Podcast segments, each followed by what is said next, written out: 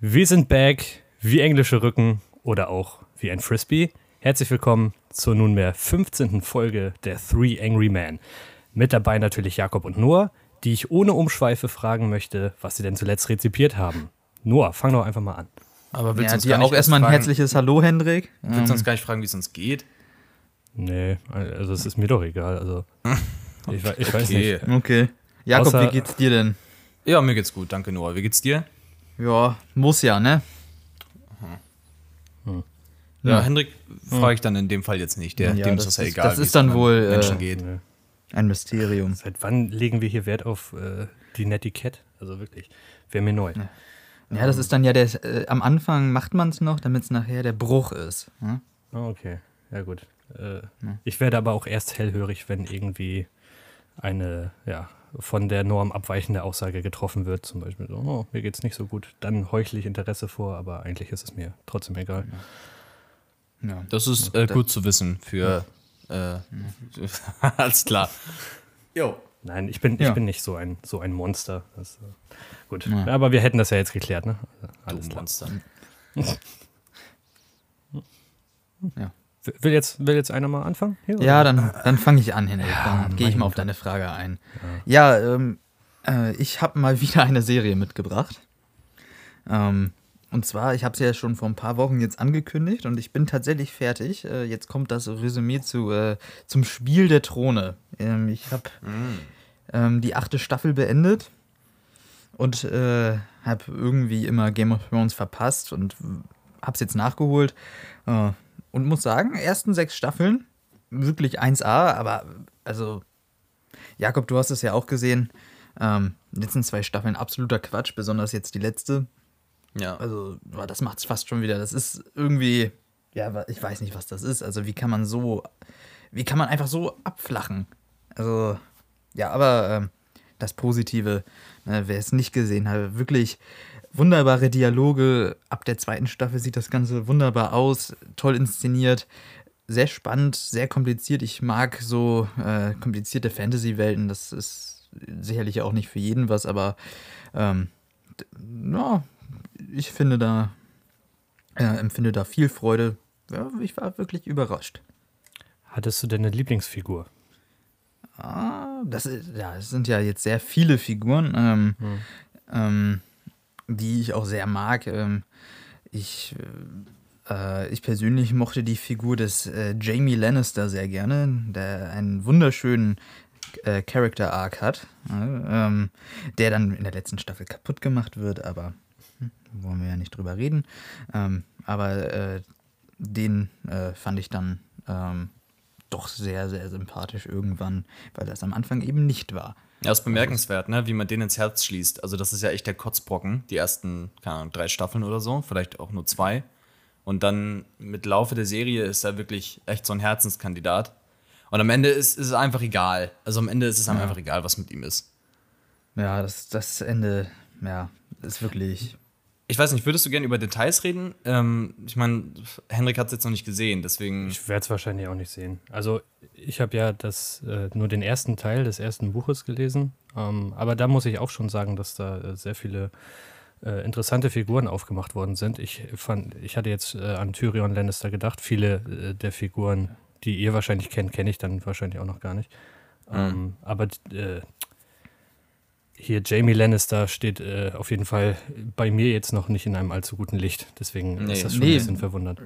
Stand da bei mir am Anfang auch nicht und das äh, finde ich ist halt das Heftige, dass da irgendwie so ein guter Character, Character Arc rumko bei rumkommt. Also ich will Ah. jetzt auch gar nicht ihr- detailliert. Ja? Ihr, ihr habt meine Erlaubnis zu spoilern. Also ich glaube nicht, dass ich die Serie so zeitnah gucken werde, ich, ob ich die Bücher lesen werde, weiß ich auch nicht, zumal die ja auch noch nicht zu einem Ende gekommen sind.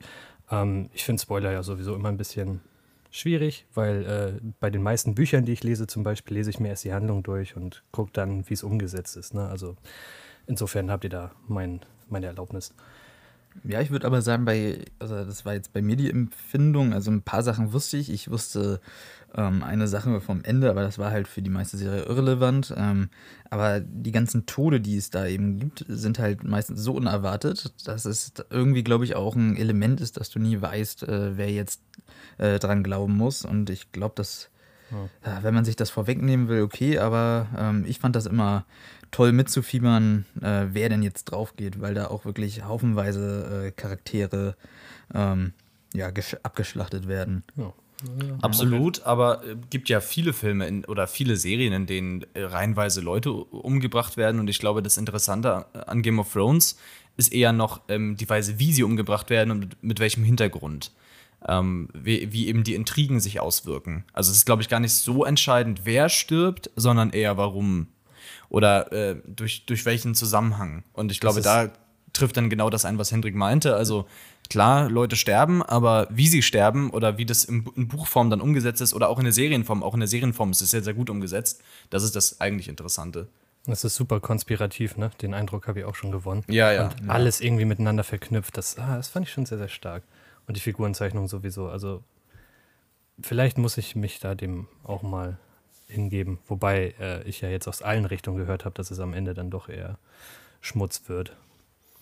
Ja, also ich kann ich vielleicht mal sagen, ich finde die schlimmste Szene in der achten Staffel, das ist jetzt auch kein großer Spoiler in dem Sinne, ähm, ist die Szene, wo sie sich am Ende im Kreis zusammensetzen und die Dinge ja. diplomatisch. Also das ist die äh, allerschlimmste Szene in der ganzen Serie. Ähm, ähm, das ist auch, äh, ja, ich weiß auch nicht. Ähm, die Serie widerspricht sich da ja auch äh, extrem, denn es ist ja ganz lustig, ähm, die Person oder äh, die zum König oder zur Königin dann am Ende äh, gewählt wird, ja. ähm, ähm, sagt dann ja nachher, ähm, äh, ich kann das, ich bin König oder Königin. Ja, guck die Serie einfach, dann wisst ihr. Ähm, ja, er stellt sich da in dieser Runde so fast ja. selber auf, ne? Also. Ja, und dann äh, er sagt, das können Sie nicht entscheiden. Doch, ich bin König. Und in der dritten Staffel wird ja gesagt, ein König, der sagt, ich bin König, ist nie, wird nie ein guter König sein. und dann, ja, aber, ach man, das ist. Ja, vor allem hat die Figur alle Staffeln vorher gesagt, ähm, ich äh, lehne all das ab, ich will nicht mal mehr adlig sein und so.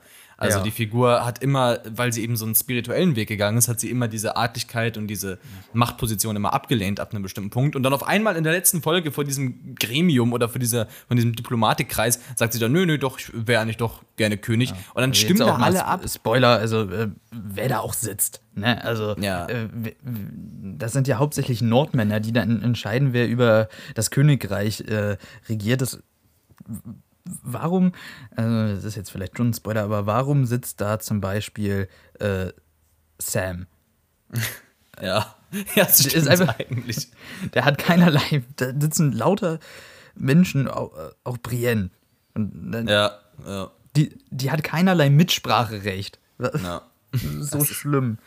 und das Ding ist eben, ich finde eigentlich die Idee nicht schlecht zu sagen, ähm, das Ganze endet damit, dass wir endlich so eine Art Demokratie oder Diplomatie haben. Aber du kannst halt nicht acht Staffeln lang Intrigen und äh, politische Verzwickungen und jeder fällt jedem äh, in den Rücken machen und dann in einer Folge auf einmal das alles ändern und alle Figuren ändern auf einmal ihre politische Herangehensweise und auf einmal sind sich alle einig, dass sie sich zusammensetzen müssen und die, die Dinge einfach nur ausdiskutieren müssen und dann sagt, was sagen die da alle äh, hier als Zuspruch? Das wäre auch so unangenehm. Ähm, ja, ich weiß. Oh, ja, ich weiß, was du meinst. Irgend so einen komischen Ausruf da. Also, oh, ganz ja. schlimm. Ganz, ganz schlimme Szene. Ja. ja, die, ja, ich weiß auch nicht. Also, die ganzen Entscheidungen, die generell da am Ende getroffen werden, also, ähm, die machen vielleicht irgendwo auch Sinn, aber nicht, wenn sie in zwei Folgen erzählt ja. werden. Da hätte ja. es vielleicht ein paar mehrere Staffeln gebraucht. Also, Absolut. Ähm, ich, das hätte ich denke ja auch, das wird das Buchende sein. Die haben sich da ja auch vorher mit George R. R. Martin ähm, zusammengesetzt. Mhm. Aber ich, das, wenn man es gut ausführt, könnte es gut, aber ist es nicht. Also es ist nee. halt oh, so unangenehm. Und ich meine auch, dass George Martin den immer wieder gesagt hat, es müssten mindestens zehn Staffeln sein, damit das ja. erzählt werden kann. Und äh, einfach als Stichwort, ne, der äh, Character Arc von Daenerys ist ein guter, aber eben nicht in drei Folgen. Also. Ja, ist ähm, ein guter, aber ist halt einfach. Äh, es ist ja nicht mal irgendwie eine Wandlung, es ist halt einfach von einem Moment anders. Äh, ja, sie, anders. Sie, sie, sitzt dann irgendwie drei Folgen lang in ihrem Zimmer und isst nicht mehr und dann snap und dann ist sie verrückt. Deutsche also ja, genau. Aber warum Wäre dann ja mal interessant zu wissen, warum sie das äh, nicht noch irgendwie auf zehn Folgen äh, verteilt hätten, weil äh, monetäre Gründe kann es ja kaum gehabt haben. Also die, Na, also weil beiden äh, ein Star Wars-Projekt in Aussicht stand und sie haben beide in mehreren Interviews gesagt, dass sie das Ding einfach abschließen wollten und weitermachen wollten. Ja. Und dann ist es so gefloppt, dann äh, waren die Leute so sauer, dass ihnen Star Wars auch weggenommen wurde. Also, es hat ihnen überhaupt Ja. nichts gebracht. Ja. Ja, also was ich auch. Äh, War das J.J. Abrams? Nee, Nein, das nein. war ein. David Benioff von DB Weiss. Du hast mir sogar ein Buch geschenkt von David Benioff. Ja. Stadt der Diebe? Gutes Buch. Stadt der Diebe. Ja, ja, das ist, äh, soweit ich informiert bin, vielleicht äh, verwechsel ich das jetzt auch, aber ich meine, das ist auch der Typ, der Showrunner war bei Game of Thrones. Okay. Was er sonst noch gemacht hat, weiß ich nicht, aber ich glaube, dass er irgendwo in der Film- oder Serienbranche auch tätig ist. Deswegen kann das ja gut sein. Ja.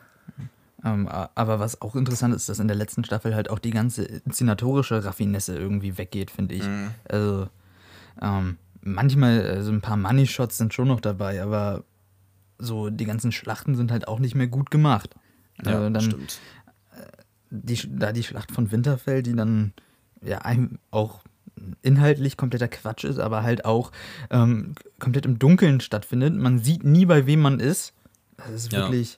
Ein Graus. Und was ich auch noch ähm, interessant finde, wenn man mal so drüber nachdenkt, dass, ähm, auch wenn ich finde, dass die schauspielerisch alle sehr, also sehr, sehr gut sind, Hm. ähm, eigentlich fast keine Schauspieler außerhalb von Game of Thrones irgendwie Fuß fassen. Das ist ja vielleicht einfach ein Phänomen, dass manche, äh, dass viele Serien irgendwie dann nicht den Sprung auf Filme schaffen, aber die meisten waren halt schon vorher irgendwie populär. Also ich, vielleicht ein bisschen Peter Dinklage noch, aber Jason Momoa war der vorher auch schon. ja, aber ich, na gut, der ist halt. Und Emilia Gut, die- Clarke. Na, Emilia Clarke hat ja auch nie den großen Hit nach Game of Thrones Nee. gelandet. Die hat, hat dann so in so ein paar Romcoms mitgespielt, die alle gefloppt sind, aber eine große Schauspielkarriere hatte sie nicht. Und Pedro Pascal Ja, also das sind halt dann ist paar weiterhin vielleicht. eher Serienschauspieler geblieben, ne? Ja, aber So. Pedro, Pedro Pascal, würde ich sagen, der hat es schon weiter geschafft. Und der Ja. hat ja den maßgeblichen Boost durch Game of Thrones bekommen. Also es gibt schon so ein paar Leute. Aber, Aber die aus dem Maincast, die das ganzen- stimmt schon. ja. Emilia Kit. Clark, äh, genau, Kit Harrington auch. Den sieht man ja nie. Ähm, aber ich meine hier, die, ähm, die äh, Brienne spielt, ähm, Gwendolyn Christie. Die Gwendolyn Christie, die kommt zumindest manchmal noch vor. Die ist, ist zumindest in der Gunst irgendwie noch relativ Ja. weit oben, würde ich sagen. Aber, aber, aber viele halt auch. äh, Sophie Turner habe ich auch irgendwie nicht mehr gesehen. X-Men halt, ne? Aber auch Ja, nur gut. irgendwie in der Nebenrolle und dann war es das auch wieder. Also, Ich glaube, da spielt sie in einem Film sogar eine Hauptrolle, aber der ist halt so stark wieder gefloppt. Das, Na, okay, das ja. waren halt alles keine irgendwie guten Projekte. Ja, also das fand ich irgendwie äh, interessant. ja. Ja, ja, absolut. Und Aber es ist ja halt- bei Serien häufig zu beobachten. Ja. Also muss man ganz klar sagen. Ne? Ja, viele haben da nicht dann noch, also selbst äh, brillante Schauspieler wie Brian Cranston, also der hat ja jetzt auch Ja. nicht mehr so viel. Der hat Nein. dann vielleicht in Drive nochmal mitgespielt, aber die große Hauptrolle oder die große Schauspielleistung. Asteroid City, hallo? Ja, dann darf er nochmal den Hampelmann in einem Wes Anderson-Film machen. Äh, ähm, das fand ich Ja, irgendwie lustig. Äh, Das war lustig. ja. Ja. Also nicht äh, Asteroid City. Ja, Nein. Damit wir uns hier. Brian Cranston in Asteroid City. Ja, aber ähm, coole Serie bis, bis Staffel 7. Also, Ja, ja, absolut. Tja. Jakob, hast Ja. du uns einen Film mitgebracht?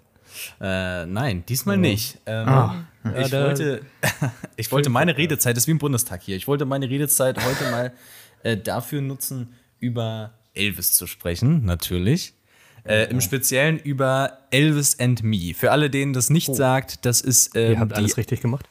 Nein, nein, das äh, jetzt äh, halt dich mal, so, Okay, jetzt zü ja. zügel dich mal, Henrik. Ähm, das ist die, ich weiß gar nicht, ob es eine Autobiografie ist, weil ich glaube, sie hat es nicht selbst geschrieben, aber es ist auf jeden Fall die Biografie von Priscilla Presley, ähm, die Ehefrau oder jetzt Witwe äh, von Elvis. Ähm, und das Buch beginnt eigentlich da, wo sie sich kennenlernen und endet dann mit seinem Tod. Und ähm, das ist ein wirklich ein interessantes Buch, weil sie hat das äh, Mitte der 80er geschrieben, 85 meine ich, also dann schon ja, äh, fast zehn Jahre nach seinem Tod und ähm, hat eben die ganze Beziehung nochmal aufarbeitet. Und äh, das ganze Buch ist geschrieben eigentlich wie ein Tagebuch, also es ist mit sehr leichter Sprache gesch äh, geschrieben und eben ja, bezieht sich vor allem auf Emotionen und benutzt keine Metaphern oder beschreibt irgendwelche Dinge schön oder so. Es hat eigentlich keine wirkliche Literarizität. Es ist eben einfach wie in einem Tagebuch geschrieben, aber das macht es auch sehr äh,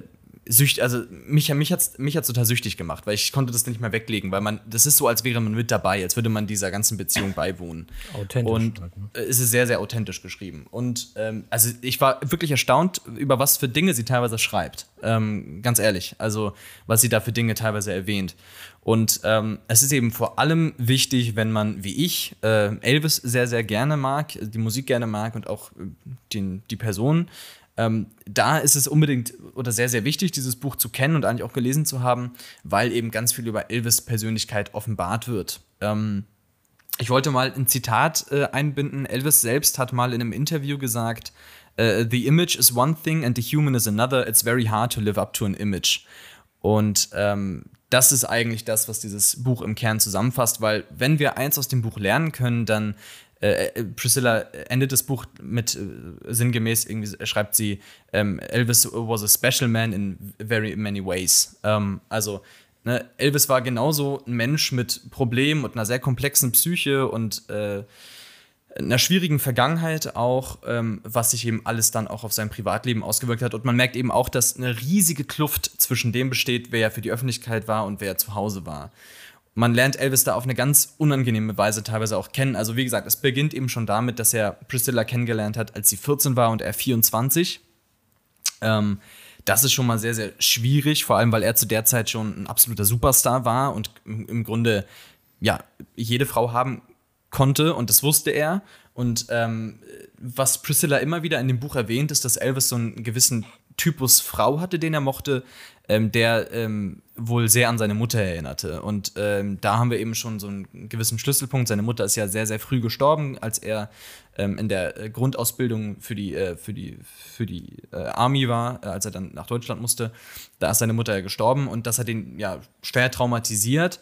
Und ähm, äh, sie spricht tatsächlich im Buch teilweise von so ödipalen Komplexen. Sie meint, sie glaubt nicht so wirklich dran. Sie sagt, äh, sie glaubt nicht, dass die Beziehung zwischen Sohn und Mutter irgendwie irgendwann mal was Sexuelles hat, aber ähm, sie greift es zumindest auf und sagt, dass Elvis ein ungewöhnliches Verhältnis zu seiner Mutter hatte und dass sich das immer wieder später in seinem Frauenbild wiedergespiegelt hat. Und ähm, es ist dann echt total unangenehm, das zu lesen, wie Elvis da mit dieser 14-jährigen und dann später auch 16-jährigen und äh, 18-jährigen Priscilla umgeht. Ähm, bis dann zu ihrer Hochzeit, wo ähm, sie dann ja quasi erhoben wird äh, zu seiner Ehefrau. Das ist für ihn etwas sehr, sehr Wichtiges. Er hat zum Beispiel auch bis zur Hochzeit nie Sex mit ihr. Äh, ganz oh. bewusst. Äh, er teast sie immer an, er, kann, er küsst sie, er zieht sie aus, alles weiter. Das ist sehr detailliert beschrieben in dem Buch, aber er hat nie Sex mit ihr, äh, weil er immer sagt, das ist was äh, Heiliges und äh, was äh, er möchte, dass sie rein bleibt und erwartet auch von ihr, nachdem er sie in Deutschland verlässt, als sie noch 14 ist, erwartet er auch von ihr, dass sie ihre Reinheit für ihn aufbewahrt. Also das ist irgendwie, hat er mhm teilweise komische Bilder von, wobei man auch sagen muss, ne, er, wie gesagt, die ganze Sache mit seiner Mutter und er ist auch ein bisschen Kind seiner Zeit natürlich. Ähm, aber äh, sobald sie dann in eine Ehe gehen, ändert sich die ganze Beziehung eben, weil ähm, für Elvis dann ja Priscilla äh, nicht nur Ehefrau, sondern schnell auch Mutter wird.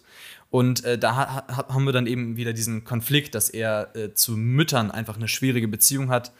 Und ich war ähm, und das war ganz interessant dann festzustellen, dass die Ehe tatsächlich daran zerbrochen ist, dass Priscilla so eine gewisse Emanzipation entwickelt hat in der Zeit. Das hat sie all die Jahre davor nicht getan. Sie hat all die Jahre davor immer nur versucht, möglichst ähm, Elvis zu gefallen. Ähm, hat alles angezogen, was er wollte, hat sich geschminkt, wie er es wollte. Äh, wenn ihre Gangart ihm nicht gepasst hat, hat sie versucht, das anzupassen. Also sehr, sehr toxisches Verhältnis. Und ähm, dann, sobald sie heiraten, äh, erfährt sie dann so eine Emanzipation und trennt sich dann von ihm. Ähm, und es gibt sehr viele schockierende Momente in dem Buch, also äh, Momente, wo er äh, physisch übergriffig wird. Es gibt aber auch Momente, die dann sehr herzergreifend sind. Zum Beispiel gibt es eine Stelle, ähm, da kocht Priscilla für die gesammelte äh, Presley-Mannschaft. Die hatte ja immer viele Leute um sich rum. Und äh, sie war nie gut im Kochen, weil sie halt die ganzen Jahre in äh, Graceland bekocht wurde da von den Angestellten. Und dann äh, richtet sie eine Lasagne her und gibt sich unendlich viel Mühe und äh, ruft noch Italiener an, die sie kennt, die ihr Ratschlag geben. Und dann äh, serviert sie das und merkt dann beim Durchschneiden, also möchte dann die Lasagne in Stücke schneiden und merkt, irgendwie ist das ein bisschen hart. Und merkt dann, dass sie ungekochte Nudelplatten da, da reingelegt ja. hat. Ähm, und äh, Elvis beginnt es dann zu essen ähm, und merkt dann aber, äh, oder muss dann lachen und merkt dann aber, wie sie fast in Tränen ausbricht und isst es dann mit sturer Miene komplett auf. Und ähm, äh, gibt eben so jedem am Tisch auch den Befehl, das jetzt einfach aufzuessen. Ähm, also es ist eben ist schwierig. Also man merkt da, dass Elvis wirklich ein komplexer Mensch ist, der sehr, äh, der sich sehr um seine Mitmenschen geschert hat und sehr liebenswürdig sein konnte, aber eben auch sehr temperamentvoll, eigennützig und äh, ja, all in all einfach sehr komplex. Und es ist einfach eine sehr, sehr interessante Bucherfahrung. Ähm, darf ich eine Frage stellen? Ja, ja, immer, klar. Ähm, das Ganze wird ja jetzt auch äh, verfilmt und da werden wir ja später im Jahr noch drüber sprechen, wenn dann ähm, Priscilla von Sofia Coppola kommt. Ja. ja. Wie meinst du, ist das denn filmisch umsetzbar? Was, was meinst du, kann uns da erwarten? Also meinst du, das wird auch ähm, dann einfach biografisch von ähm, ihrer ersten Begegnung bis zum Tod oder? Ich würde davon Ton? ausgehen. Ähm, also der, der Trailer impliziert das ja schon. Der Trailer beginnt ja in, äh, in der Goethestraße, wo sie sich kennengelernt haben mit Deutschland und man sieht im Trailer dann aber auch schon aus Auftritte dann aus Las Vegas. Also das wird wohl die ganze, das ganze Buch umfassen. Und das lässt sich tatsächlich ähm, sehr, sehr gut filmisch nacherzählen, denke ich. Und es wird eben, ja, äh, es wird wahrscheinlich keinen verurteilenden Ton an, äh, einnehmen, weil den hat Priscilla auch nie gegenüber Elvis. Sie schildert halt die Dinge einfach nur, wie sie waren und erklärt sich und warum sie das mitgemacht hat. Ähm, aber es wird ein schwieriges Bild zeichnen von Elvis. Eins, das die Öffentlichkeit in filmischer Form so bisher noch nicht gesehen hat. Das wird ganz interessant. Ja, da freue ich mich sehr. Wie hat es denn deinen Blick auf Elvis vielleicht verändert? Bist du, hat, hat das Elvis in deinem Ansehen irgendwie geschadet oder bist du da in der Lage, das voneinander zu trennen, die Musik und den Künstler und das, das ja sowieso, aber ähm, es hat schon bei mir dafür gesorgt, Elvis insgesamt kritischer zu sehen. Und mhm. auch, also ich weiß nicht, ob ich jetzt, ne, wir haben es hier schon mal anklingen lassen, ich vergöttere ja diesen Buzz Lerman-Film, aber alle Szenen mit Priscilla haben jetzt so einen Beigeschmack, weil ich weiß, wie, was drumherum noch so abging. Ähm, ja, also wie gesagt, Elvis bekommt eigentlich nur Facetten dazu, vielleicht Facetten, die eher von dunklerer Natur sind. Ähm, aber ich bin total froh, diese Erfahrung jetzt gemacht zu haben durch das Buch, weil ich jetzt einfach hm, ja, den Menschen Elvis wahrscheinlich noch ein bisschen besser einordnen kann. Das ist doch was, was Feines. Ähm, dann ist zu Elvis alles gesagt. Ja, ich, ich denke schon. Gut. Also wie gesagt, wenn dann der Sophia Coppola-Film kommt, dann ähm, kommen wir nochmal drauf zu sprechen. Ich kann euch auch empfehlen, das Buch zu lesen. Also es liest sich sehr, sehr schnell. Wie gesagt, es ja. ist zwar nur auf Englisch erhältlich, aber es ist sehr leichtes Englisch. Das ähm, ging ja jetzt auch ziemlich fix bei dir, ne? Muss ja, ja, ich, wie gesagt, ich konnte es gar nicht weglegen. Ja. Ähm, ja. Aber das wäre es dann von mir. Gut. Äh, ja, soll ich, soll ich dann mal weitermachen? Ja, dann mach du mal. Dann ja, hau mal raus. Ja, hier freuen sich alle auf den Salinger Talk. Ich habe nämlich äh, neun Erzählungen von J.D. Salinger mitgebracht. Ähm, ja, und J.D. Salinger ist, äh, genießt ja hier jetzt nicht das höchste Ansehen, warum auch immer. Hm, ja, aber ein bisschen. Hä? Nicht von mir aus. Hm? Ja, ich, von Noah. Aber ja. ich habe von Noah noch kein Argument gehört. Oh Mann, Hendrik, das ist ein, ein, ein Jux. Ach, Ach so. Ach, ach so, ja. Ah, okay, ja gut. Äh, ja. Jemand mag etwas oder jemanden, also muss es kompromittiert werden. Ja. Lass, dich nicht, lass dich nicht beirren. Okay. Los geht's. Ähm, ja, wie gesagt, neun Kurzgeschichten, neun Erzählungen, also die gehen bis zu 40 Seiten irgendwie. Äh, ist auch alles relativ fix gelesen. Ähm, da hat sich aber nochmal die unglaubliche Varianz des J.D. Salinger äh, manifestiert. Ähm, die Kurzgeschichte, weswegen ich mir das Buch eigentlich äh, geholt habe, von der ich auch vorher schon Kenntnis hatte, war A Perfect Day for Banana Fish. Äh, Seymour Glass und seine Frau verbringen irgendwie die Flitterwochen am Strand, ähm, wobei Seymour vom Zweiten Weltkrieg schwerst traumatisiert ist. Ähm, ja, und der versucht sich irgendwie auf so eine Art frühkindliche Entwicklungsstufe zurückzuflüchten. Irgendwie, ja, eine Zeit der Sorglosigkeit und Unschuld, wie es ja auch in seinem äh, Magnum, Opus Magnum, äh, der Fänger im Roggen, äh, ein mhm. zentrales mhm. Motiv ist. Ähm, ja, hat natürlich zur Folge, dass er von seinen Mitmenschen eher als Sonderling betrachtet wird. Äh, unter Kindern erfreut er sich deswegen allerdings großer Beliebtheit. Ne? Vor allem die vierjährige Sybil will sehr gern Zeit mit Seymour, wie sie ihn nennt, ne? ein Homo, eine homophone Aussprache des Namens Seymour. Äh, und das tun die beiden dann auch. Die beiden gehen mit einem Gummiboot ins Wasser, was Seymour natürlich nicht tragen kann, sondern nur die kleine Sybil. Und er schlägt ihr vor, sie solle dann doch nach Bananenfischen Ausschau halten. Ähm, es sei nebenbei bemerkt ein perfekter Tag für Bananenfische. Ähm, und Bananenfische sähen aus wie ganz gewöhnliche Fische, allerdings würden sie ja sehr gerne Bananen essen und äh, sie würden dann in ein Loch voller Bananen schwimmen äh, in, und in diesem Bananenloch sich so voll mit Bananen fressen, dass sie anschließend nicht mehr rauskommen würden und in diesem Loch dann ja elendig an dem Bananenfieber verenden, äh, was natürlich eine Metapher auf seinen persönlichen Geisteszustand ist. Ne? Das Loch steht dann wahrscheinlich für die Schrecken des Krieges, von denen man nur, wenn überhaupt, ein gewisses Maß ertragen kann, ehe man, ja, ehe sie einen dann nicht mehr loslassen und einen buchstäblich gefangen halten. Ähm, Sybil kann zuerst keinen sehen, behauptet dann aber irgendwann doch einen Fisch mit sechs Bananen im Maul gesehen zu haben, woraufhin äh, Seymour dann euphorisch wird. Er küsst den Spann ihres Fußes, was jetzt irgendwie erstmal seltsam klingt, aber ich glaube, das ist einfach, äh, das hat bei J.D. Salinger auch selten irgendwie so einen sexuellen oder was weiß ich äh, für einen Hintergrund. Das ist einfach nur, äh, er liebt Kinder, genauso wie Seymour es tut. Ähm, und naja, die kleine Sybil ist davon aber dennoch überfordert und als sie dann zurück am, am Strand sind, äh, rennt sie dann ohne, ein, ohne weitere Worte irgendwie von dannen äh, ja, Seymour hat dann in dieser Szene erkannt, dass äh, es für Sybil noch nicht zu spät ist, dass sie noch alle Attribute des Kindseins äh, in sich trägt. Unschuld, Fantasie, ne, dass sie einen offensichtlich nicht existierenden Fisch ähm, gemeint gesehen zu haben.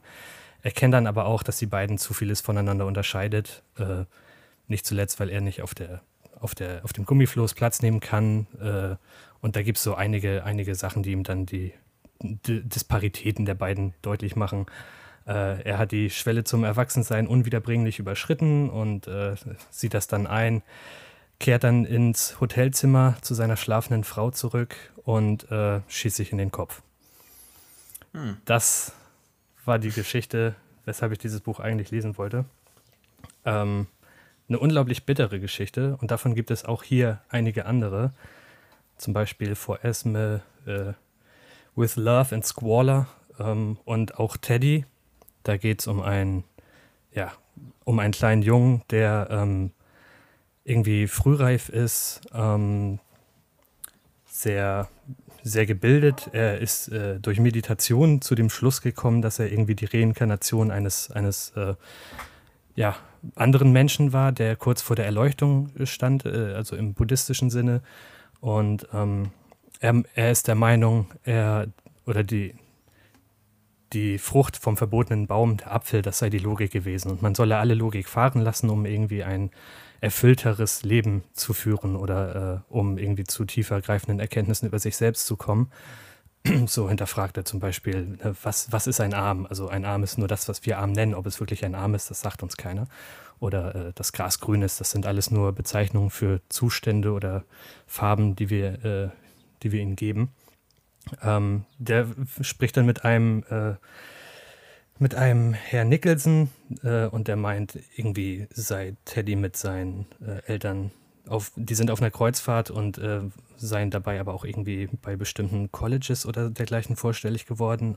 Ich weiß es nicht ganz genau, auf jeden Fall habe er da einen sehr verstörten Haufen zurückgelassen, weil er den Anwesenden angeblich gesagt äh, haben soll, wann und wie sie sterben was er zwar bestreitet, er meint, er hätte es tun können, hätte es aber nicht getan. Ähm, und äh, ja, unterhält sich mit diesem Herrn Nicholson auch über den Tod. Zuvor hat er irgendwie in sein Tagebuch geschrieben, es könnte heute passieren oder am, keine Ahnung, 28. Februar 53. Ähm, und äh, dann sagt er irgendwann im Gespräch zu Herrn Nicholson, es, es, äh, weil er nach diesem Gespräch unbedingt zu einer Schwimmstunde muss, ähm, es, es könnte oder heute, genau heute könnte der Tag sein, an dem irgendwie sie im, im Schwimmbecken das Wasser abgelassen haben. Meine Schwester würde das nicht wissen, würde sich von hinten an mich heranschleichen und mich vermeintlich ins Wasser schubsen. So, da aber kein Wasser da ist, würde er unten aufprallen und sich den Schädel aufschlagen und sterben.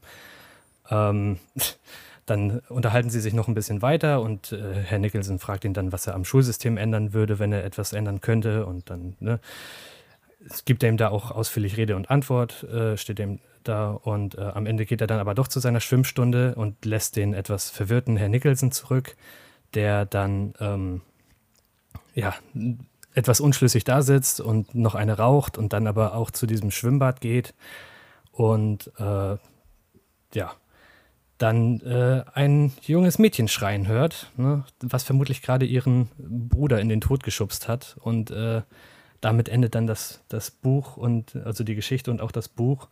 Also äh, es, es gibt auch sehr, sehr, sehr, sehr dunkle Salinger-Erzählungen, ähm, was ja, was ich so jetzt gar nicht erwartet hätte, weil ähm, in Der Fänger im Roggen zum Beispiel äh, der Protagonist sich ja auch in einer sehr prekären Lage befindet, aber es sich bei ihm dann doch alles zum Guten wendet, obwohl es auch ganz anders hätte ausgehen können. Also äh, ich war also echt irgendwie mindestens fünf Geschichten von den äh, neun fand ich richtig, richtig gut. Da äh, würde ich sagen, irgendwo eine von denen ist meine, meine Lieblingskurzgeschichte. Um, und das da wollte ich. Starke Quote.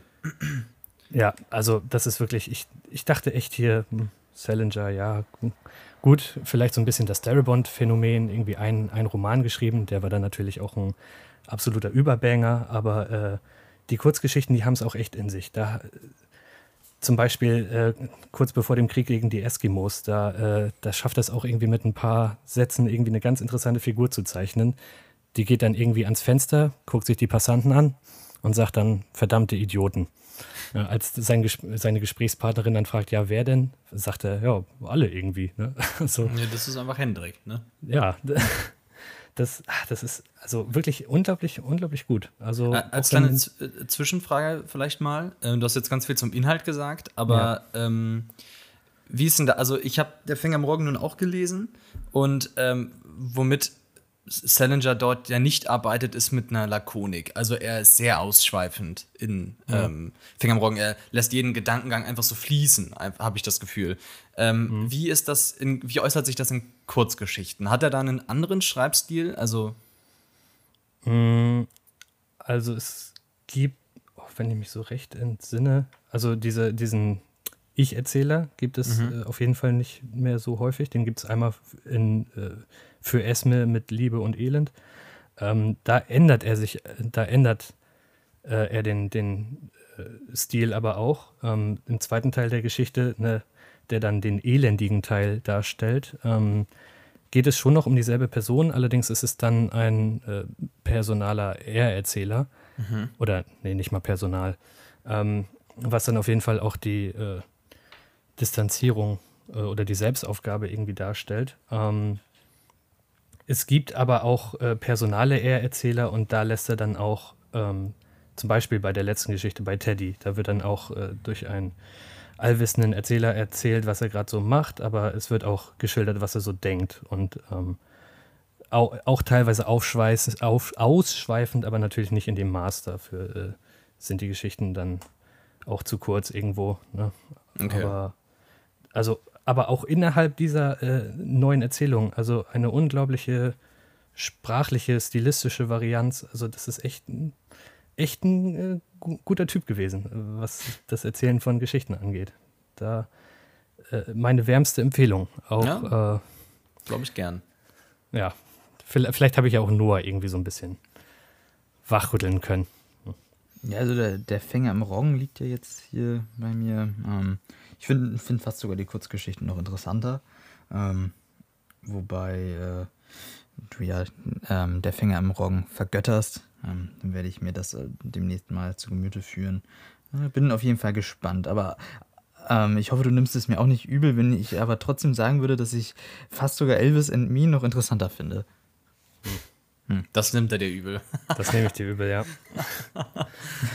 Also zwei sehr interessante Bücher. Also ist natürlich auch was anderes. Also ähm, ich denke ja natürlich, dass äh, Salinger ein ähm, Literat ist, der weiß, was er macht, während äh, Elvis and Me mehr wegen dem Inhalt interessant ist. Äh, absolut. Mit dem absolut. Wissen, das man dadurch erlangt. Das sind ja nochmal komplett ich unterschiedliche jetzt, Künste. Ich kann jetzt auf jeden Fall sagen, äh, es gibt nicht nur der Fänger im Roggen, es gibt natürlich auch noch Franny und Zoe, habe hab ich auch gelesen. Das fand ich nicht so gut, weil da dieser religiöse Aspekt so im Vordergrund steht. Ähm, mit dem ich nicht ganz so viel anfangen kann oder auch ja, weniger religiös als spirituell irgendwie. Äh, Dedumier Smiths Blue Period. Ähm, aber ich habe jetzt auf jeden Fall äh, noch etwas, was ich anführen kann, wenn ich äh, sage, J.D. Salinger ist mein Lieblingsautor, ne, trotzdem er irgendwie nicht ganz so viel äh, veröffentlicht hat und äh, noch weniger davon jetzt in Buchform erhältlich ist, also weder äh, deutschsprachig als auch englischsprachig. Ähm, ja, würde ich, würd ich schon äh, mit, mit Steinbeck als mein Lieblingsautor bezeichnen. Oh. Mhm. Gut. Gut. Ähm, nun wollen wir aber endlich mal über Filme sprechen. Ja. ja. ja. Äh, wollt ihr erstmal anfangen mit ja. äh, Nimona? Den kriegen wir, glaube ich, schnell abgehakt, ne? Ja. Äh, wir haben diese Woche auch nur zwei Filme, also es ist alles ein bisschen knapper diese Woche. Es liegt auch wieder daran, dass wir unter anderem auch, äh, oder dass Noah sich in der Prüfungsphase befindet. Es ist momentan eben alles so ein bisschen schwieriger. Ähm, aber wir haben dafür zumindest einen relativ interessanten Film, würde ich meinen. Äh, Nimona, äh, ja, den haben jetzt nur Noah und ich gesehen, den kriegen wir aber auch, glaube ich, schnell hin. Äh, Noah, möchtest du mal zusammenfassen, worum es da so grob geht? Ja, also äh, es fängt ja schon mal damit an.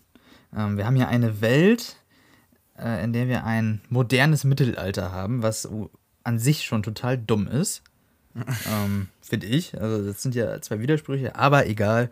Ähm, und in dieser Welt es, gibt es natürlich immer noch Ritter.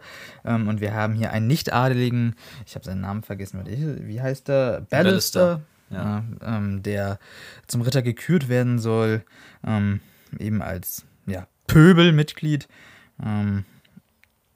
Ähm, ja, und bei seiner äh, oder bei seiner Ernennung zum Ritter ähm, tötet sein Hightech-Schwert die Königin. Ähm, und dann ist er auf der Flucht und verbündet sich mit dem Monster Nimona. Oder ist sie überhaupt ein Monster? Das ist jetzt die Frage. Das Ganze ist im äh, Stil angelehnt. Also ich denke, da kann man schon Into the Spider-Verse wieder als Vorlage, also das also wird nie erreicht, äh, die Höhen auf keinen Fall, aber auch sehr verrückt, sage ich jetzt. Da passiert sehr viel. Ich äh, fühlte mich da doch schon dran erinnert. Ähm es ist vor allem der Animationsstil, der nicht mehr auf 3D-Körper setzt, sondern also der auf 3D-Körper setzt, aber die 3D-Körper eben in klaren Linien eingrenzt. Ja. Ähm, das ist ja dieser Stil, der sowieso momentan alle Animationsfilme äh, übernommen hat. Ähm, fangen wir doch da schon mal an. Ähm, wie fandest du denn den Stil? Denn ich weiß nicht, das sah, ich fand, das sah eher meistens komisch oder oft komisch aus. Wie fandest du das? Also der Film hat ja dahingehend auch eine kleine Historie. Also der wurde ja von, äh, ich glaube, Blue Sky entwickelt. Ähm, dann wurde Blue Sky von Disney gekauft und äh, gleichzeitig, also weil Blue Sky war Teil von 20th Century Fox, Disney hat 20th Century Fox gekauft und damit haben sie Blue Sky dann geschlossen, weil sie gesagt haben, wir haben sowieso bessere Animationsstudios. Ähm, und dann hat Netflix den irgendwie aufgegriffen und weiterentwickelt. Ähm, und ich finde, so ein bisschen so wirkt er auch. Also wie halt ja. so äh, versatzstückhaft und teilweise auch nicht ganz fertig. Ja, ja. Also gerade, ich äh, fand es gerade in der Szene auffällig, wo sie aus dem Gefängnis fliehen ähm, da gibt es halt immer dann Blickpunkte ähm, oder Dinge, die irgendwie im Blickzentrum stehen, aber alles andere drumherum ist eigentlich gestalterisch nicht wirklich ausgestattet. Ist teilweise einfach wirklich nur so grauer Hintergrund. Ja, das ist, also, ähm, auch wenn es vielleicht an die, gerade diesen Style, der so ein bisschen straighter ist, äh, anlehnt, also was man ja gerade sieht, also gerade zum Beispiel Into the Spider-Verse, der ja einen ähnlichen Style hat, also da kannst du überall hingucken und so viel Liebe im Detail. Hier ja. nix. Ne? Ja, das stimmt schon. Ähm, wobei, ganz kurz, Blue Sky war doch auch das Studio, was irgendwie Ice Age gemacht hat. Genau. Ne? Genau. Ja, aber Wobei Ice Age, finde ich, steht ja auch, stand ja auch nicht für gute Animationen. Also. Ja, e-, eben, das wollte ich gerade sagen. Ähm, Na, aber Ice Age war als der erste Ice Age-Film kam, war das äh, die Ansage an Disney, dass es auch andere Studios gibt, die das können. Also eigentlich war das damals sehr bahnbrechend, was die gemacht ja, haben. Aber ich, also das hat sich nur über ich, die Jahre nicht wirklich weiterentwickelt, ne? Ich, ich persönlich würde sagen, ja. die Ice Age, also besonders der erste, die sieht halt, wenn man heute drauf guckt, optisch grauenhaft ja, aus. Einfach nur vom Animationsstil. Ist schon nicht so schön. Ist irgendwie nicht ganz so gut gealtert. Aber äh, was ich sagen wollte hier, ähm, das war ja auch nach der Übernahme von Disney, äh, dass äh, sie dann da die Abenteuer von Bug Wild noch veröffentlicht haben. Ach, ja. Oder wie, oder wie Und da haben sie es ja trotzdem irgendwie nochmal geschafft, das Ganze nochmal furchtbarer aussehen zu lassen mhm. und noch, also unglaublich lieblos zu gestalten. Irgendwie hat mich das da so unwillkürlich dran erinnert. Wobei jetzt am Ende ja dann doch Netflix dafür verantwortlich äh, war. Also Buck, Buck Wild, äh, der Film sieht nochmal schlechter aus. Also da. Weil ja, da, das sollte jetzt kein wobei ich da auch, Vergleich Ich weiß oder? da gar nicht mehr, ob der von Blue Sky ist überhaupt. Also. Weil wie gesagt, Blue Sky ja, okay. gibt es im Grunde nicht mehr. Ne? Ja, das stimmt auch wieder. Ja. Gut, dann war das vielleicht ein unnötiger Einwurf. Aber vielleicht nochmal zurück zu Nimona. Noah, du sprachst gerade darüber, dass du die Welt äh, unsinnig fandst. Ich muss sagen, ich fand die Welt tatsächlich mal interessant, weil äh, ne, wir haben halt so, ein, wir haben so eine Mischung aus Mittelalter und Cyberpunk. Ähm, etwas, was ich auch bisher noch so noch nie gesehen habe. Und ähm, ich fand das eben ganz sinnig oder in der, in der Logik ganz schlüssig, dass sich die Zivilisation natürlich entwickelt, aber dass die kulturellen Ursprünge eben auf Ereignisse im Mittelalter zurückgehen und dass man sich das deswegen beibehält oder beibehalten hat. Äh, ich fand das einen total interessanten Ansatz. Ich würde sagen, dass sie die Welt nie wirklich ergründen. Also es gibt nie so ein wirkliches Worldbuilding leider. Ähm, du erfährst von der Welt im Grunde eigentlich nichts. Du siehst halt nur, okay, hier sind fliegende Autos und Ritter. Ähm, aber ich fand so den Ansatz fand ich eigentlich total erfrischend. Ja, ich da, ich, für mich hat das halt irgendwie nicht so richtig Sinn gemacht, weil wenn wir eine, eine moderne Mittelalterwelt ist unser Heute. Also das ist ja halt einfach, das ist irgendwie ein Widerspruch, da dachte ich die ganze Zeit, ja, aber das, wenn sich das Mittelalter weiterentwickelt, dann bleibt es halt nicht mehr das Mittelalter. Das Mittelalter steht ja auch für irgendwas. Ähm, ähm, ja, ich, deswegen, die Werte gibt es ja, vielleicht ich, für so ein Kind, Kinderfilm ist das halt noch okay, aber ja, ich weiß nicht, das ist irgendwie so nett gedacht, aber nicht wirklich durchdacht. Das, ich, das stimmt, das stimmt. Ich finde, das hört sich gerade tatsächlich auch ein bisschen widersprüchlich an, weil wenn man sagen würde, man packt so ein Mittelalter-Setting jetzt in die heutige Zeit, dann kann das ja, äh, können damit ja Dinge einhergehen wie die menschliche Angst vor Veränderung oder äh, also ne, dieses, dieses System, so wenn es im Mittelalter funktioniert hat, warum soll es nicht heute auch funktioniert, funktionieren? Äh, never change a running system. Mhm. Ähm, aber auf anderen Ebenen hat sich die Welt dann ja anscheinend doch weiterentwickelt. Deswegen ja, man, man muss dazu das sagen, Außenstehende ähm, nicht ganz so richtig. Äh, das Ganze beginnt im Mittelalter, wo Monster die Stadt da angreifen und dann einer der Helden, ich habe ihren Namen jetzt auch vergessen, äh, äh, schlägt dann diese Monster zurück, eben sehr ritterlich, und äh, dann bauen sie eine Stadt um die Mauer, um sich abzugrenzen. Mhm. Und ich so. kann mir das eben auch so ein bisschen dadurch erklären, dass einfach da so ein bisschen die Zeit still steht innerhalb dieser Stadt. Ähm, und äh, ja, sich technisch natürlich Dinge entwickeln, aber man von okay. den Werten her einfach immer noch, äh, man hat so Angst vor dem da draußen und man Für möchte. den nächsten Drachenangriff gewappnet sein will. Genau, so. es ist im Grunde auch einfach eine große Metaphorik, um ganz ehrlich zu sein. Es geht halt darum, äh, dass wir als Gesellschaft so irgendwie, oder dass diese Gesellschaft dort hoch techni technisch ist, aber eben mhm. äh, an alten Werten hängt, an alten Wertevorstellungen. Ja, genau. Und dass wir uns ja, vor allem in, im Bereich der Technik weiterentwickeln, aber trotzdem noch an unseren Werten festhalten wollen. Ne? Genau. Dann, genau. dann ist das doch eigentlich ganz, ganz smart. Und genau damit wird dann eben auch gebrochen im Verlauf des Films. Also genau diese Werte sollen dann über Bord geworfen werden. Und ich fand das als Konzept eigentlich ganz schön. Also mal eben anders. Ja, gut. Aber, aber ja, wir haben da jetzt auch ähm, viel drüber gesprochen. Ich wollte vielleicht noch zum Animationsstil sagen oder so zur generellen Aufmachung hatte ich so das Gefühl, er wirkt so ein bisschen wie ein Disney-Film äh, aus einem Paralleluniversum. Also wenn, äh, weil teilweise hast du halt auch irgendwie Vögel, die da rumfliegen und zwitschern. Es hat teilweise alles so ein bisschen äh, so diese, diese Disney-Animationsfilm, äh, diesen Disney-Animationsfilm äh, Vibe, aber ähm, hat dann teilweise eben auch Blut zum Beispiel oder eben andere Themen auch einfach. Und ich fand das mal ganz interessant. Also ähm, ich habe da eigentlich gerne zugesehen. Ja, ich, ich muss sagen, also jetzt vielleicht mal ein bisschen auf die Handlung einzugehen, ich war irgendwie relativ schnell genervt. Mhm. Ähm, vielleicht, weil ich auch das Szenario einfach so befremdlich äh, fand. Also ich, aber ähm, ja, ich ich mochte das, dass der Film manchmal auch ein bisschen frecher war. Mhm. Ähm, aber zieht das leider auch nie wirklich durch und wird dann, springt dann schnell von frech zu nervig. Äh, ja, und am Ende kriegt er mich dann vielleicht ein bisschen noch. Also, auch wenn man eigentlich weiß, worauf es hinausläuft, finde ich. Ähm, und dann am Ende entzieht man sich wieder jeglicher ähm, Konsequenz. Ja, das fand ich auch doof. Ja. Ähm, wir haben hier auch wieder ähm, sehr, sehr viel, äh, kein Film für Hendrik. Ähm, ein Film, ich sag mal, der bald den Oscar-Statuten entsprechen wird. Äh, mit, äh, ich sag mal, sehr viel, sehr modernen Sachen. Also, das ist ja dann auch mal interessant. Du hast so eine Mittelalterwelt. Ähm, und hier werden ja auch sehr, sehr viele Sachen, äh, wir haben hier sehr viele unterschiedliche Menschen unterschiedlichen Hintergrundes, unterschiedliche Liebesverhältnisse. Okay, deswegen ist es kein Henrik-Film. Ja, komm, ein, ein, ein, ein Witz, Hendrik. Fühl dich nicht okay. angegriffen. Ja, aber ja, weiß ich nicht. War, irg war irgendwie recht enttäuscht. War ähm, recht schnell vorbei. Der Abspann geht irgendwie 20 Minuten. Das hat mich auch gewundert. Ja, ich dachte, was, was geht denn jetzt hier noch 20 Minuten und dann fängt auf einmal der Abspann an.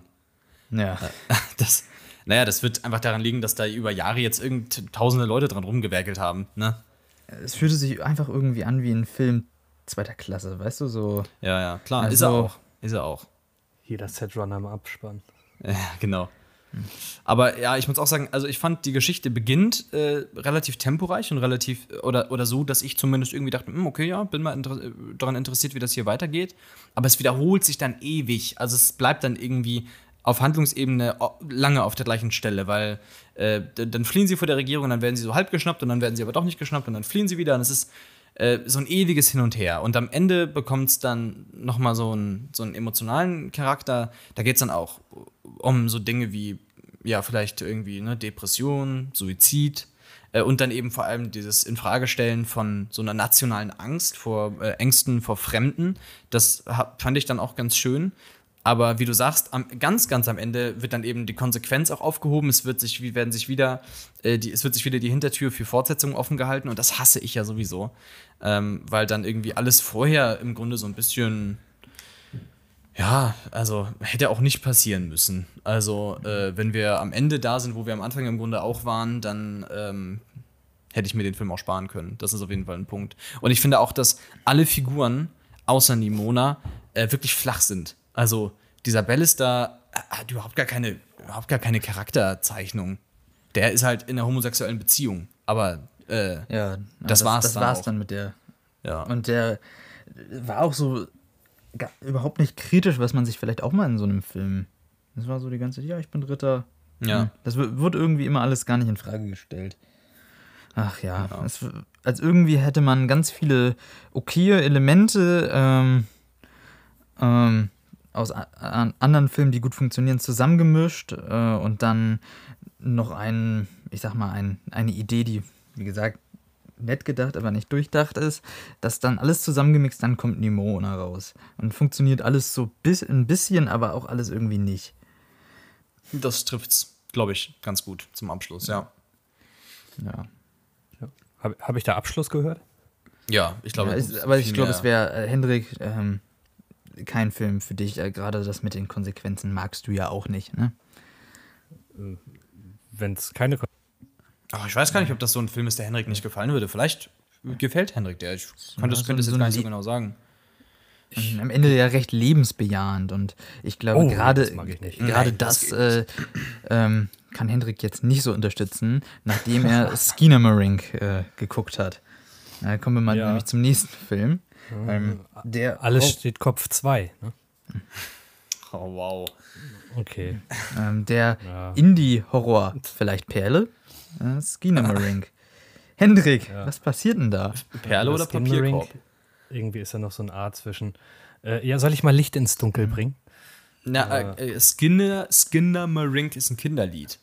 Ähm, ja. Genau, der hat das eine N von Skinner weggemacht, damit Kinder nicht das Lied suchen und seinen Film finden. Das fand ich ganz lustig. Gut, weiß ich aber nicht, ob das jetzt irgendwie also wenn ich Skinnamarink mit äh, Doppel-N suche, dann äh, finde ich es ja wohl trotzdem. Ja, ja, ja. Ich glaube, der Film ist bekannter als das Kinderlied. Ja, aber, aber, gut, pädagogisch wertvoll auf jeden Fall. Mhm. Ähm, anders als der Film.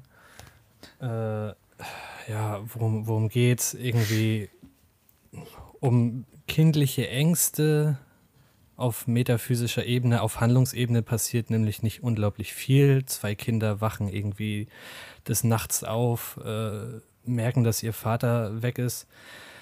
Ähm, eigentlich wollte ich die Inhaltsangabe der, äh, gerne delegieren, weil ich echt nicht richtig weiß. Das hat sich auch alles nicht nach einer zusammenhängenden äh, Handlung angefühlt, weil irgendwie Nein. hier passiert mal das, da passiert mal was und ich dachte, das wären teilweise, da wären teilweise signifikante Zeitspannen dazwischen. Aber sind sie anscheinend gar nicht, so wie ich jetzt in der Recherche äh, herausgefunden habe. Nee, ähm, ich glaube, zur Handlung kann man da auch nicht viel sagen. Ähm, es gibt irgendwie eine Stimme, äh, die die Kinder äh, verleitet, irgendwie Dinge zu tun, äh, über die man auch äh, philosophieren kann, wofür sie denn jetzt steht. Aber ähm, ja, ich, ich glaube, ich lasse das jetzt einfach mal so stehen. Ähm, ähm, auf jeden Fall experimenteller, ja, äh, Horror, Analog-Horror habe ich mir sagen lassen, irgendwie. Ähm, naja, weiß nicht, vielleicht. Eine Frage hätte ich. Huh? Eine Frage hätte ich an dich, Hendrik. Du ähm, hast im Vorfeld gesagt, das ist einer der schlechtesten Filme, den du je gesehen hast. War das jetzt einfach nur eine Trotzreaktion ähm, nach dem Film oder würdest du da immer noch ähm, hinterstehen? Äh, natürlich habe ich das ein bisschen überspitzt formuliert, so wie wir es gerne tun, genauso wie du ja anscheinend ja. Challenger jetzt doch gar nicht so sehr hast, wie du es manchmal äh, verlautbaren lässt. Ähm, aber nichtsdestotrotz habe ich mit dem Film nicht wirklich viel anzufangen äh, gewusst. Äh, was ein bisschen schade ist, weil der wurde mir neulich noch von äh, einem Bekannten sehr wärmstens empfohlen. Und ich äh, würde ja. mich jetzt sehr freuen, äh, da dann nochmal die, die Punkte für den Film mir anzuhören. Ähm, da vielleicht habt ihr ja auch welche. Da interessiert mich wer. Wer hat denn aus seinem Umkreis den Film gesehen? Ähm, Aaron. Also. ah. Okay, krass. Ja, mit dem äh, Grüße an Aaron an der Stelle. Der ist ja sehr äh, äh, fleißiger Hörer hier vom Podcast. Äh, wo hat er den denn gesehen? Hat er den auf, auf gleichem Wege gesehen wie wir? Äh, wo er ihn gesehen hat, weiß ich jetzt gar nicht. Aber der hat von dem geschwärmt. Also deswegen tut es mir auch fast ein bisschen leid. Äh, der, der hat nämlich gefragt, oh, wann redet ihr mal über Skinmarink? Äh, und jetzt ist es soweit und jetzt habe ich leider nicht äh, viel Positives äh, an dem Film äh, zu lassen. Leider. Also, ja, aber sag doch mal warum. Sag doch mal, äh, wie der Film ist und warum das nichts für dich ist. Also, ähm, wir haben hier, also der Film, das der Bell, der Regisseur, da äh, hat sich eigentlich äh, vornehmlich oder hat einen YouTube-Channel betrieben, wo er dann irgendwie äh, Albträume visualisiert hat, ähm, hat irgendwie Lynch und Kubrick als Einflüsse genannt. Ähm, und äh, ja, wahrscheinlich war der Film auch ursprünglich so geplant, irgendwie eher als YouTube-Film, weshalb er nur ein Budget von irgendwie 15.000 Dollar hatte. Ähm, ich finde, das sieht man auch, das soll natürlich äh, auch soll natürlich auch so sein. Ähm, die, ja, die Auflösung ist nicht irgendwie sonderlich hoch oder diese, die Aufnahmen, die allesamt im Dunkeln gedreht sind, haben irgendwie so ein unglaubliches Bildrauschen, ähm, was irgendwie schon sehr gestört hat, äh, teilweise, was aber auch einen positiven Side-Effekt hatte, und zwar, dass irgendwie alles Unbewegte also unbewegte Gegenstände. Ich glaube, in einer Szene äh, wird auch so ein paar Bilder gefilmt. Das Lustige ist, du erkennst es halt gar nicht.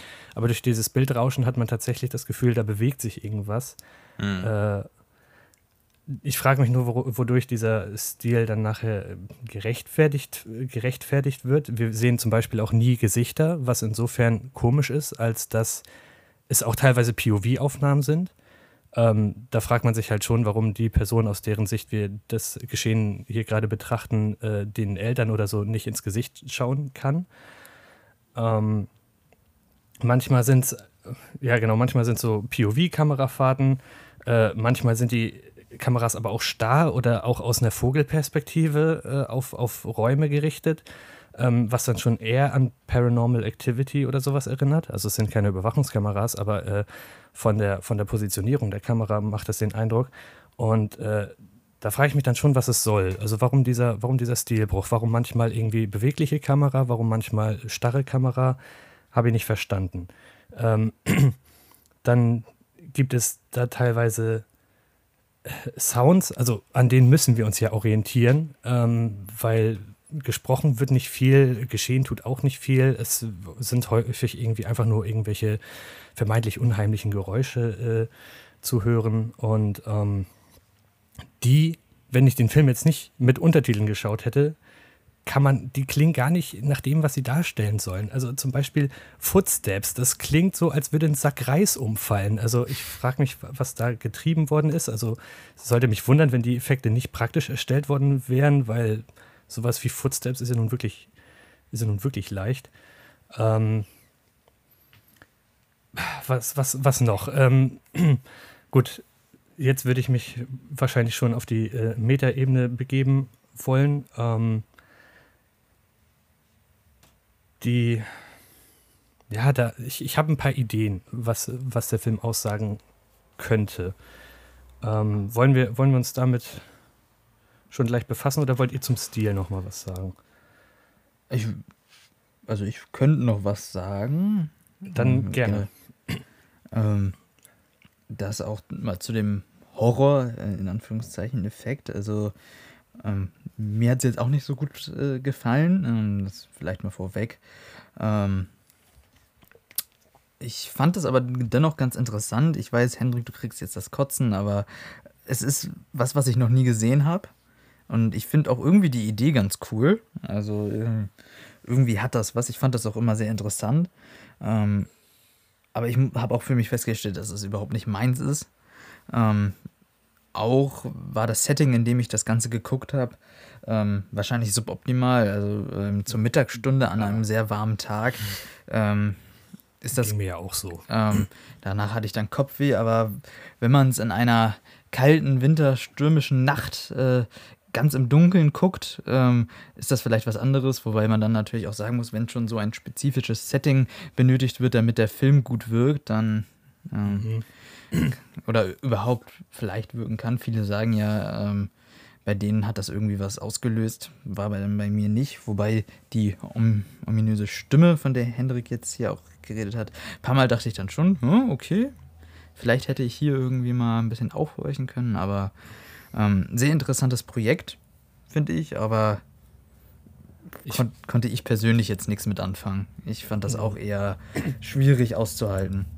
Ähm, ja, sowas hat man noch nicht gesehen, ist halt die Frage. Also der Paranormal Activity-Vergleich drängt sich einem schon auf. Oder auch irgendwie sowas wie Blair Witch. Das ist nun kein Found Footage oder Cloverfield Project. Na, wer weiß. hm. Also es hat alles die Optik von 90er Jahre Videocams. Deswegen dieses unendliche Bildrauschen. Das mhm. spielt ja auch in den 90ern. Und äh, der Regisseur hat ja auch irgendwie mehrfach gesagt, dass er hier seine Kindheit verarbeitet. Das ist ja sogar in seinem Elternhaus gedreht. Ähm, ja. Und äh, es hat eigentlich ziemlich einen Found-Footage-Charakter, finde ich. Aber dann ist es ja, dann ist ja dieses Argument, hat man noch nicht gesehen, nicht zulässig. Na doch, ja. doch, doch, weil es ja, ja eben in der Form in einer also ganz anderen Art ist. Es hat ja überhaupt nichts Narratives. Aber hat euch dieses, hat euch das nicht manchmal rausgerissen? Manchmal ist es Vogelperspektive, so, so Überwachungskamera-Optik, manchmal ist es dann ja diese Found-Footage-Optik, manchmal ist es POV, wobei das auch Found-Footage bedeuten könnte, wobei ich jetzt nicht glaube, dass irgendwelche vierjährigen Kinder mit einer Kamera rumlaufen. Wer weiß. Äh, no, also mich hat es nicht rausgerissen. Ich würde ganz äh, kurz nochmal auf den Punkt von Noah zu sprechen kommen. Äh, du sagtest ja, dass das irgendwie, äh, dass man das dem Film vorwerfen kann, dass er nur in einer bestimmten, bestimmten Stimmung genießbar ist. Aber das, das, wissen wir ja auch nicht genau. Na, vor allem gilt das ja auch für, also das kannst du dann ja auch einem langen Film vorwerfen. Da kannst du ja auch sagen, ja, ähm, aber es hat nun mal nicht jetzt jeder drei Stunden Zeit und dann ist ja, der aber Film das ist ja nochmal was anderes. Wenn man, wenn man ein drei, wenn man nur zwei Stunden Zeit hat für einen Drei-Stunden-Film, aber es war jetzt einfach auf den Horroraspekt. Ähm, naja, gut, aber wenn es tagsüber so. ist, guckst du halt den Film nicht. Also es ist halt, äh, deswegen habe ich ganz, also ich habe ganz bewusst gesagt, ich gucke den nachts. Ich habe ihn, glaube ich, um 1 Uhr oder so schon angefangen, also sehr, sehr spät. Äh, äh, alles war dunkel, ich habe äh, Fenster ein bisschen aufgemacht, draußen war äh, so ein bisschen, kam die Luft rein und ich war auch schon so ein bisschen müde und habe dann echt so auf der Couch gesessen, einfach nur in diese, diese dunkle Leere gestartet und ich fand es tatsächlich in dem Setting relativ gruselig. Ja, also dann mussten uns da ja auch nacheinander ausrichten. Na gut, aber wir hätten den alle zumindest in Abendstunden gucken können. Ich hätte ihn auch noch später schauen können. Also Wäre für mich auch kein Problem gewesen. Aber äh, das muss man eben, ja gut, haben wir jetzt nicht, aber ähm, muss man natürlich irgendwie mit einberechnen, dass das, äh, dass man das dem Film ja nicht wirklich vorwerfen kann. Also, ähm, Also ja, man kann sagen, dass es den Horroreffekt, dass der nicht so gut ist, dass er, also Shining kann ich auch in der schönsten ja, Sommerstunde. Ja, ja, ja, klar. Ist, aber der aber, Film baut ja genau darauf, genau wie äh, Once Upon a Time in America darauf baut, dass du jetzt mal vier Stunden Zeit hast.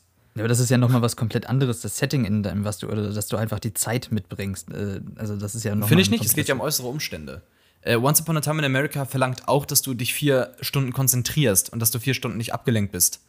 Ähm, Filme verlangen immer was, auch äh, von äußeren Umständen. Das tun die meisten Filme. Äh, Filme wirken ja auch einfach ganz anders im Kino zum Beispiel. Warum gehen wir denn ins Kino? Ja, weil die Leinwand groß ist, weil der Sound besser ist, weil das Filmerlebnis ein anderes ist. Also äh, Filme fordern immer auch einen gewissen Umgang und ein gewisses Umfeld.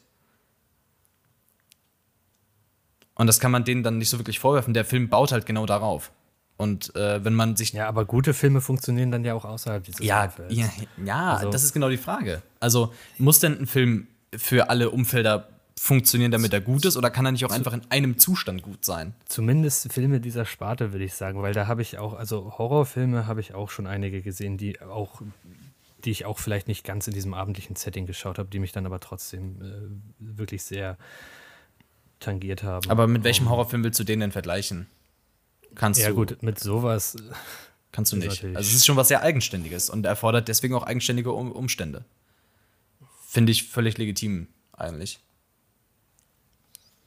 Aber ja, ich habe das Thema jetzt hier so ein bisschen aufgemacht. Ähm, Henrik, du, worauf wolltest du noch hinaus? Ähm, nee, ich wollte jetzt eigentlich irgendwie in die Interpretation gehen. Für mich muss ich sagen, du, genau, du wolltest in die Metaphysis gehen. Ich muss sagen, für mich ist hier, äh, der Style ist hier die Substance. Also äh, für mich ist das ganz eng miteinander verbunden.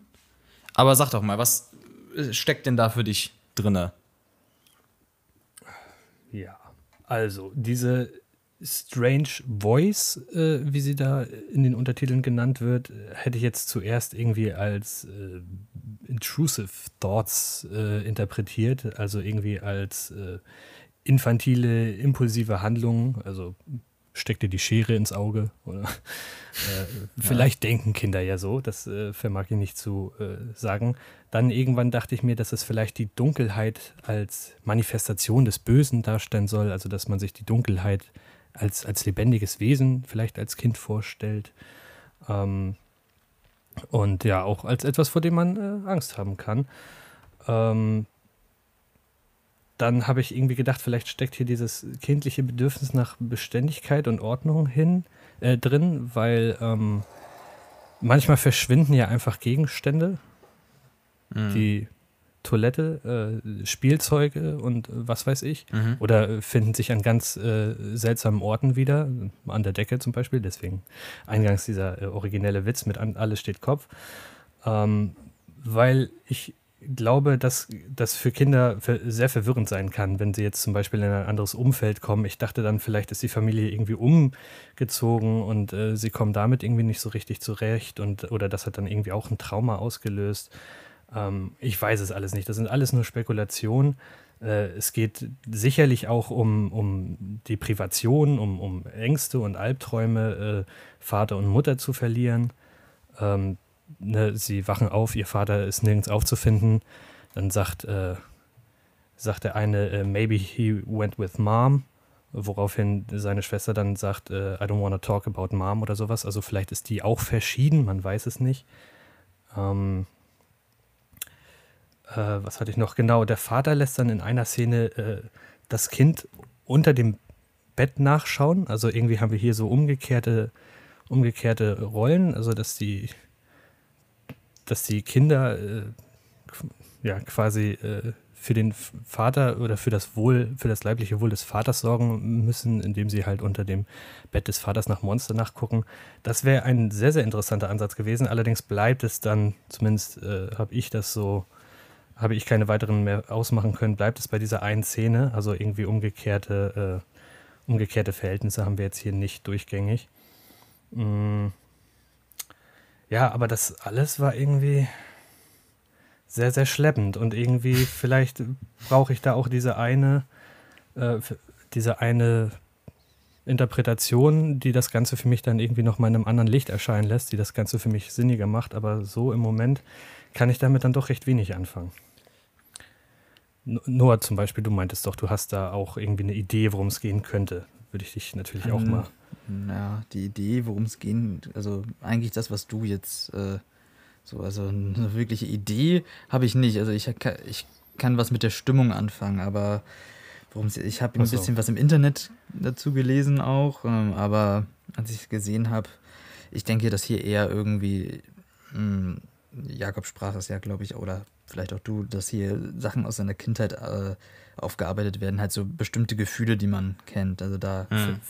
Vielleicht ist es auch einfach ein Albtraum und da braucht überhaupt gar nicht jeder einen Zugang. Also so glaube ich, also ich glaube tatsächlich, dass es so ist, weil der YouTube-Kanal, den er davor geführt hat, ja genau daraus bestand. Da haben ihm ja Leute ihre Albträume ja. geschildert und er hat sie dann visualisiert.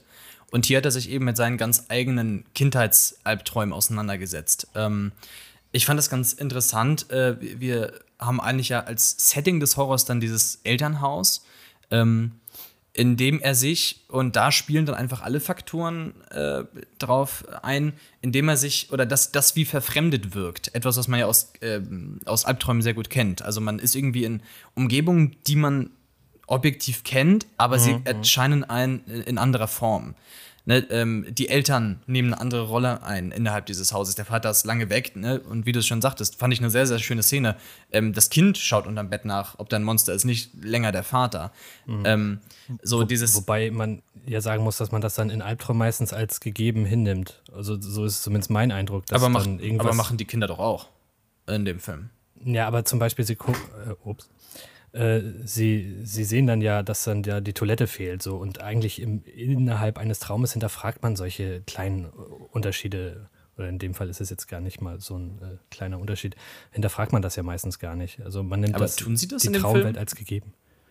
Also hinterfragen ja, sie, sie Dinge? So, äh, ja, sie, sie, sie gehen doch zur Toilette und sagen, oh, guck mal, die Toilette ist gerade verschwunden. Ja, und dann aber, respawnt die Toilette da Aber irgendwie. das ist ja kein Hinterfragen, das ist ja nur eine Feststellung. Also ich hatte schon so das Gefühl, dass sie halt so wie so schlafwandeln. Oder, also, die schlafwandeln nicht, aber innerhalb des Traumes äh, erkennen sie, das ist mein Zuhause, aber sie erkennen an zahlreichen Stellen, es hat sich verändert.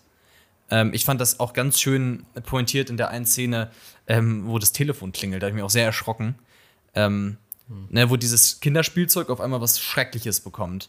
Und äh, ja, ähm, das Ganze ist wirklich äh, eine sehr ungewöhnliche Seherfahrung, aber äh, wenn man das Ganze einfach, ich, ich finde es auch interessant, dass du da so rangehst und sagst, ich möchte hier irgendwie eine Interpretation finden. Ähm, ich weiß gar nicht, ob man da eine Interpretation finden kann. Ich glaube, es ist einfach ein großer Albtraum. Ähm, und innerhalb dieses Albtraums passieren Dinge und er spielt eben durch diese 90er Jahre Videokassettenoptik und äh, durch das Haus, wie es dargestellt ist und die Spielzeuge, die da liegen, äh, spielt er eben mit diesen kindlichen Ängsten, die man irgendwie äh, hat, während man zu Hause aufwächst in jungem Alter und die er irgendwie damit versucht wieder so ein bisschen zu evozieren, auch beim Zuschauer dann. Und das ist eine furchtbar quälende Erfahrung. Also es ist wirklich furchtbar, sich den anzuschauen. Ich muss sagen, mir hat es dann gestern, ich habe den tatsächlich am Stück einfach durchlaufen lassen, weil ich einfach nur so quasi im Halbschlaf da auf den Monitor gestarrt habe. Aber es ist halt wirklich unglaublich träge, aber äh, ja. dadurch auch wieder unglaublich interessant eigentlich. Weil ähm, auch hier ja, wenn, wenn wir jetzt hingehen und sagen, ach, das kann man sich nicht antun, dann sind ja wir wieder die, die die Ansprüche stellen. Wir sind ja wieder die, die dem Film dann sagen, wie er zu sein hat. Und das ist ja etwas, was man zumindest aus künstlerischer Sicht eigentlich äh, nicht anführen kann, weil das Kunstwerk ja immer das Kunstwerk ist und der Rezipient immer der Rezipient. Ähm, mhm. Aber als Visualisierung von Kind, kindlichen Albträumen habe ich da viel wiedergefunden von dem, was ich auch als Kind kannte und fand das dadurch dann ganz interessant. Ist nichts, was ich jemals wieder gucken muss. Ähm, okay, ist, ist auch nichts, wo ich irgendwie sage, das anderen empfehlen würde, aber ich fand es für mich als künstlerische Erfahrung, die Albträume aufarbeitet, super interessant. Dann hattest du eine seltsame Kindheit. Nee, ja, ist deine äh, Toilette nicht öfters mal verschwunden? Meine nicht. Ja, ja. So, so kann man mir die Worte jetzt im Munde natürlich auch umdrehen. Nein, aber so Nein, dieses, dieses Gefühl, irgendwie, dass so Grillen zirpen und irgendwie du fühlst dich alleine und du erkennst, das, was ich meinte, du erkennst deine Umgebung, wie, du erkennst sie, aber du erkennst sie irgendwie trotzdem nicht wieder. Das sind doch alles Träume, die man als Kind auch mal hat. Ähm, so, und Also ich finde, viel besser kann man so einen Albtraum eigentlich nicht. Und ein Albtraum kann ja auch zehn, äh, kann ja auch unglaublich zäh sein und kann sich ewig erstrecken. Und man möchte einfach nur raus da. Man möchte einfach nur den Traum beenden, ja. aber kann es halt teilweise nicht. Gut, vielleicht ne, auch wieder ein subjektiver Anspruch, den ich an Filme äh, stelle. Also ich bin jetzt auf, wahrscheinlich kann man da unglaublich viel interpretieren. Ne? Vor allem, wenn man jetzt sagt, das sind jetzt irgendwie äh, oder wie du sagst, das sind jetzt äh, Albträume, die man als Kind vielleicht mal hat. So gut, ich erinnere mich an sowas nicht, aber wenn das irgendwie ein weiter verbreitetes Phänomen ist, dann kann man da sicherlich irgendwas reininterpretieren. Ich bin jetzt auf dem Gebiet der Traumdeutung nicht sehr bewandert, aber mir gefällt dann vielleicht einfach diese Art äh, von, von äh, irgendwie Traumsequenzen besser, in, aus denen man dann auch irgendwie was rausholen kann. Wir haben jetzt hier über Bose Afraid sehr, sehr viel haben wir da versucht rauszuholen oder ähm, mal Holland Drive, mhm. weißt du, das ist dann vielleicht auch eine andere Art Film, aber vielleicht sagt mir sowas dann einfach mehr zu. Irgendwie. Das ist ja auch völlig fein. Das ist ja subjektiver Geschmack einfach. Äh, ich glaube tatsächlich auch, dass, also ich glaube tatsächlich, dass man sich solche Filme kaputt interpretieren kann, ähm, ich habe bei solchen Filmen nicht so, äh, also Bose Frey, äh, Bose Freyt, äh, der setzt es ja wirklich darauf an, dass du dich da eigentlich hinsetzt mit einem Notizzettel und denkst, hm, okay, so äh, kann man das vergleichen mit der Freud-Theorie und wie ist das zu, so, der setzt es ja darauf an, aber dieser Film setzt es überhaupt nicht drauf an. So ist zumindest mein Empfinden. Dieser Film will einfach nur eine Stimmung vermitteln.